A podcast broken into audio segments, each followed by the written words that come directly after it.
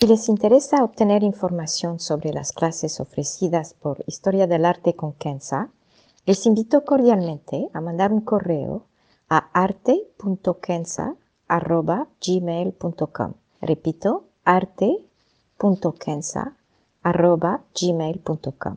Muchas gracias. Hey, I'm Ryan Reynolds. Recently, I asked Mint Mobile's legal team if big wireless companies are allowed to raise prices due to inflation.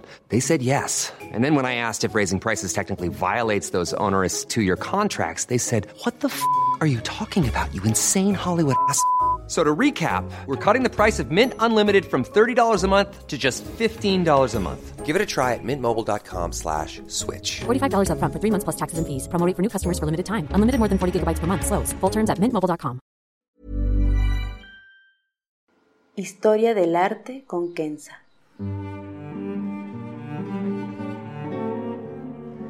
Una serie sobre el arte a través de la historia y las culturas. Se presentarán obras que trascienden el tiempo por su belleza y por lo que nos cuenta. Obras que encienden el asombro. Buenos días. Hoy veremos una obra del arte sacro cristiano muy especial por su estilo moderno, por su mensaje y por su controversia. Se trata del Cristo de Asís, una escultura de bronce en la iglesia Notre-Dame de Toute Grâce en Asís, en la Haute-Savoie francesa, en los Alpes. Primero veremos quién es la artista y hablaremos de la iglesia donde se ubica.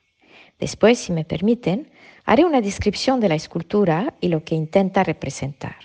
Y tercero, veremos la polémica que suscitó y lo que significa para la visión contemporánea del arte sacro católico. Para concluir, veremos si el arte logra o no representar la realidad humana del sufrimiento y todavía inspirar por su belleza. La artista y la iglesia. Germaine Richier, una artista francesa, era una escultora moderna. Nació en 1904 y murió a una edad relativamente temprana, en 1959, cuando tenía apenas 55 años.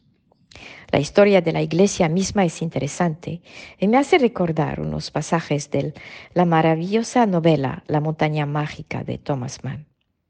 La iglesia entonces data de los años 30, cuando un chanoine, un canón, llamado Devemy, que trabajaba en un sanatorium para la tuberculosis en Así, quiso construir un lugar sencillo para el culto y la oración para los enfermos. Lo quiso hacer sobre este magnífico altiplano de Haute-Savoie en los Alpes. El arquitecto Maurice Novarina era el encargado del proyecto un arquitecto que décadas más adelante fue reconocido como un pionero en el renacimiento del arte sacro católico en Francia y Europa del Oeste. La iglesia está en una forma que podríamos llamar sólida, o, sea, como una roca, haciendo entonces eco con el paisaje, es decir, las montañas. Un padre dominicano llamado Père Couturier se asoció también a la obra e invitó a grandes artistas contemporáneos a decorar la iglesia. Rouault hizo los vitrales y nada menos que Fernand Léger la fachada. Más adelante, en los años 40, Matisse, Braque, Chagall, Bonnard, Lursa y Lipschitz, todos artistas modernos, agregaron sus obras. Cada uno aportó su visión contemporánea del arte sacro, con sus colores, sus formas geométricas y más. Fue en 1949 que el padre Couturier se acercó a Germaine Richier, ya con renombre en los círculos artísticos, y le pidió hacer el crucifijo central de la iglesia. Ahora la obra. Cuando piensa en su proyecto, Germaine Richier, al igual que sus contemporáneos, tenía vivo en su mente las imágenes de los rescatados de los campos de concentración. Estos hombres, mujeres y niños, con sus caras desencarnadas, con sus cuerpos retorcidos. El Cristo instalado en el centro de la iglesia no tiene cruz y tiene un cuerpo desencarnado, marcado por el sufrimiento. Es la imagen misma del servidor sufriendo que leemos en Isaías número 53 en el Antiguo Testamento y me permito leer unas líneas que dice, ¿quién ha creído a nuestro mensaje y a quién se le ha revelado el poder del Señor? Creció en su presencia como vástago tierno, como raíz de tierra seca. No había en él belleza ni majestad alguna. Su aspecto no era atractivo y nada en su apariencia lo hacía deseable. Despreciado y rechazado por los hombres, varón de dolores, hecho para el sufrimiento, todos evitaban mirarlo. Fue despreciado y no lo estimamos. Y justamente la figura de Cristo que tenemos aquí en este crucifijo sin cruz de así se impone por su violencia trágica. Este Cristo de bronce representa esta humanidad que pudo sobrevivir a la deshumanidad. Su cara de bronce se derritió en el horno y en sus hendiduras o, grietas se puede leer la deshumanización, se puede leer el sufrimiento como los tantos que estuvieron en los campos de concentración. A pesar de su fragilidad, Cristo tiene los brazos abiertos, recibiendo y ofreciendo amor.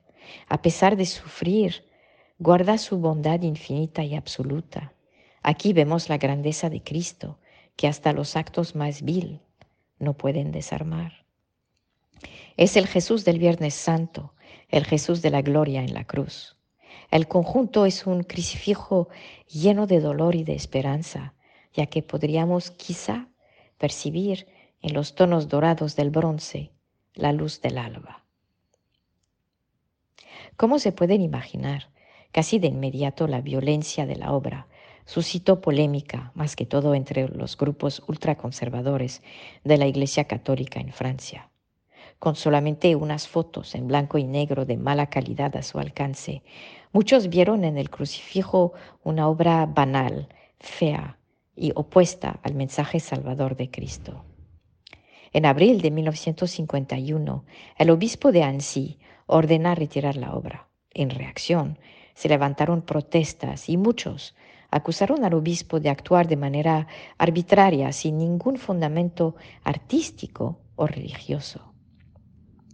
Tienen que darse cuenta que en los años 40-50 la Iglesia francesa y la Iglesia católica en general pasaba por un periodo de crisis en cuanto a su identidad y ajustes a la realidad moderna, en especial por el silencio a veces abrumador de varios entre la autoridad eclesiástica frente a las medidas extremas del régimen nazi en Alemania y su representación en Francia, así como obviamente el horror de los campos de concentración.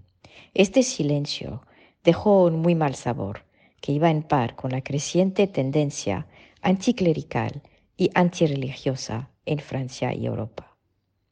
En cuanto al arte sacro en particular, fue la época de lo que se llama la querela del arte sacro, que oponían por un lado los que querían una iglesia renovada, con una visión moderna y por ende la integración de las nuevas formas de arte a fines religiosos, y los que querían seguir el modelo romano, que premiaba las formas clásicas de representación. Fue solamente en 1968, y más precisamente durante la Pascua del año 1969, es decir, 18 años después de que fue retirada y nueve años después de la muerte del artista Germain Richier, que la obra finalmente regresó a su lugar en el centro de la iglesia.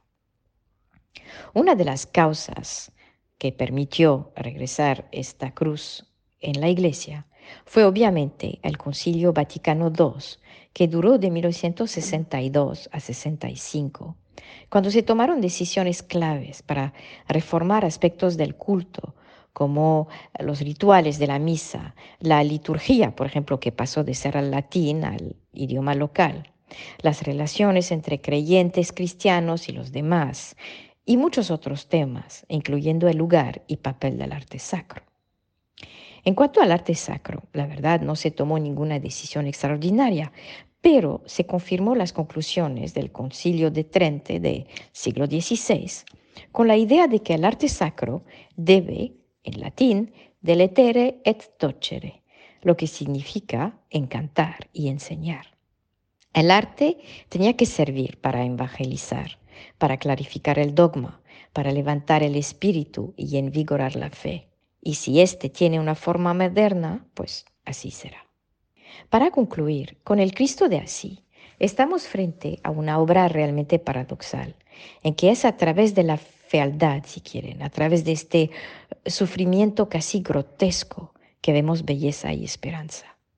Aquí la artista tuvo que enfrentarse al gran misterio de la belleza cuando ocurre en instantes de grandes sufrimientos. Por supuesto que duele ver este crucifijo sin cruz, duele ver este dolor, duele pensar en los millones que sufrieron durante la Segunda Guerra Mundial. Y duele pensando en los millones que sufren hoy por conflictos. Las guerras siguen, los campos de detenidos, los campos de refugiados siguen, el sufrimiento ordenado por el hombre sigue, la deshumanización sigue. Germain Richier a su manera supo enseñarnos que el arte puede darnos en un simple objeto de bronce esta mezcla tan humana de dolor y belleza. Fue San Agustín quien dijo durante el siglo IV, y cito, cuando el amor crece en ti, la belleza hace lo mismo, porque el amor es la belleza del alma. Muchas gracias.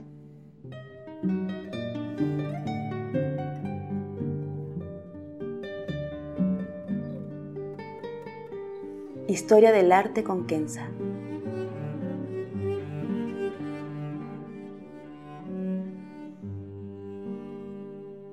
Para ver las obras que se presentan en este podcast y a la vez descubrir otras que podrían despertar su asombro, les invito a seguirnos a través de la cuenta Instagram Historia del Arte con Kenza. Gracias. Hey, it's Paige DeSorbo from Giggly Squad. High quality fashion without the price tag. Say hello to Quince. I'm snagging high-end essentials like cozy cashmere sweaters, sleek leather jackets, fine jewelry, and so much more. With Quince being 50 to 80% less than similar brands. And they partner with factories that prioritize safe, ethical, and responsible manufacturing. I love that. Luxury quality within reach. Go to quince.com slash style to get free shipping and 365-day returns on your next order. quince.com slash style.